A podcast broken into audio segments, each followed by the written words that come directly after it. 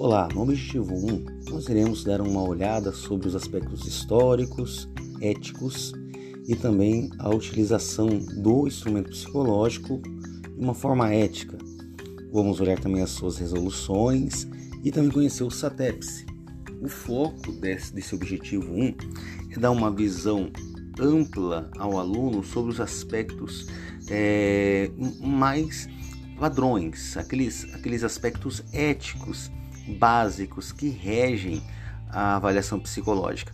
Claro que para entender o aspecto ético, devemos anteriormente saber como que os testes evoluíram e chegaram até aqui.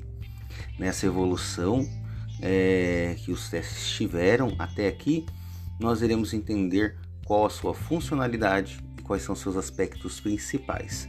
Espero que seja uma jornada muito agradável para todos. Um grande abraço.